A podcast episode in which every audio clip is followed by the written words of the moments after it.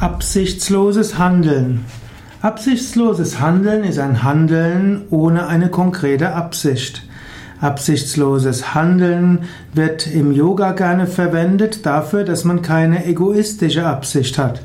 Man tut etwas einfach, weil man Spaß daran hat, weil man Freude daran hat. Man hat keine anderen Hintergedanken. Absichtsloses Handeln kann auch sein, dass man etwas tut für andere, aber keine egoistische Absicht hat. Eigentlich steckt eine Absicht dahinter, aber man spricht gerne von absichtslosem Handeln, wenn man nichts für sich selbst haben will. Absichtsloses Handeln ist eine der vielen Interpretationen von Karma Yoga.